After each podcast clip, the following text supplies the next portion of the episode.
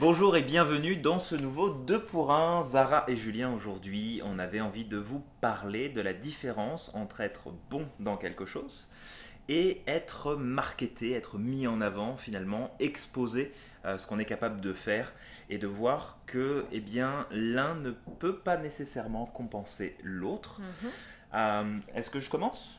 Ben, Ouais. ouais, vas-y. Ok, j'ai plein de choses à vous dire là-dessus, c'est pour ça.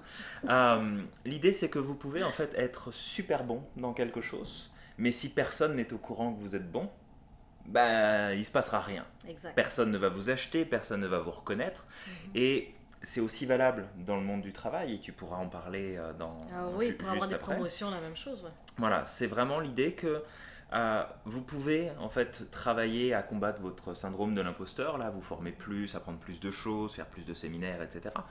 Sauf que bah, si vous n'en parlez pas, si vous ne laissez pas savoir au monde que vous êtes capable de faire telle ou telle chose, il va rien se passer et vous allez continuer à vivre euh, finalement ce qu'on appelle euh, le syndrome de l'expert fauché. hein. Mhm. Je suis capable de faire plein de choses, mais personne ne m'achète et puis j'ai pas un rond.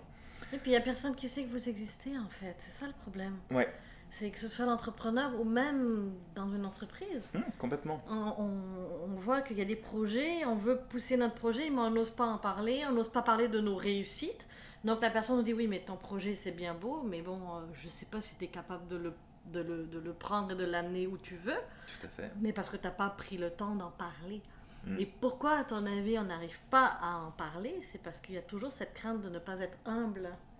Et oui, le problème de, alors, l'humilité. Exact. Hein, Mais on a grandi avec ça hein, dans nos sociétés. Nos parents nous ont souvent dit attention, faut pas non plus que tu te pètes trop les bretelles. C'est ça, faut être modeste. Oui, il faut être modeste. Ouais. euh, ça, ça, se, ça se fait pas de parler au jeu, jeu, jeu tout le temps. C'est tout ça. ça. C'est comme fait- dans la lettre de motivation. Oui. Hein, il faut faire attention à ce qu'il y ait autant de vous que de je. Euh, hein, voilà, c'est c'est un petit peu le même principe. exact. Mais euh, tu sais que j'ai une, euh, une conférence qui a déjà été donnée plusieurs fois sur ce sujet, de Hmm. f- bien faire la distinction entre justement cette notion Mhm. d'humilité et cette notion de modestie. Euh, moi, mon cadeau, ce serait de vous dire mettez-moi à la poubelle la modestie parce que ça sert à rien. Allez juste voir ce que veut dire le terme modeste dans le dictionnaire. Vous allez voir, c'est pas enchanteur. hein. Non. Euh, c'est petit, c'est réducteur, c'est limité, c'est pas, c'est pas, c'est vraiment pas grand chose de brillant. Même le mot, on sent l'énergie là, au niveau de négativité, on sent, on sent la, la- la pesanteur du mot. Ouais, c'est ça, il est Il est pesant. Ouais, il, Il est, pesant. Alors que l'humilité, au contraire, ce que je vous inviterais à développer beaucoup plus, c'est être capable de dire bah là-dessus je suis super bon, puis là-dessus je le suis pas. Mhm. Mais c'est pas grave parce que là, je suis capable de faire quelque chose pour toi. Là, je suis capable euh, finalement de réaliser quelque chose d'important. Et puis, bah, je sais que là-dessus, euh, non, voilà, il y aura certainement quelqu'un qui sera meilleur à ma place. Mhm. Mais c'est vraiment d'avoir une objectivité euh, le plus possible, hein, parce qu'on est toujours subjectif dans notre objectivité, mais le, le plus possible sur qu'est-ce qui se rapproche de la vérité et non pas de je calme un petit peu le jeu pour pas euh, voilà, me péter les bretelles et Mhm. puis mettre mon ego en avant. Et en même temps, je ne me, je m'écrase pas Non, euh, pour dire bah non, je suis On pas si bien que ça, quelqu'un peut être meilleur que moi, etc. Non, non, soyez euh, franc et honnête avec vous-même et vendez à travers cette honnêteté.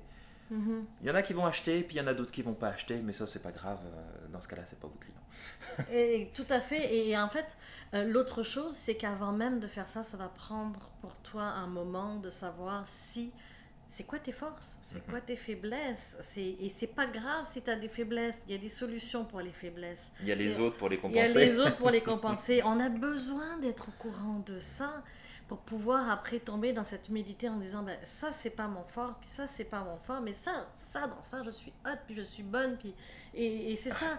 Regarde, hier j'étais dans un, dans un événement où j'étais mentor invité. On parlait d'authenticité, de perfectionnisme Ouais. versus perfectionnisme, leadership, etc. Et euh, il y avait la, la présidente de l'ordre des ingénieurs avec, sur le panel avec moi, il y avait Aurélie Sautier de Made In.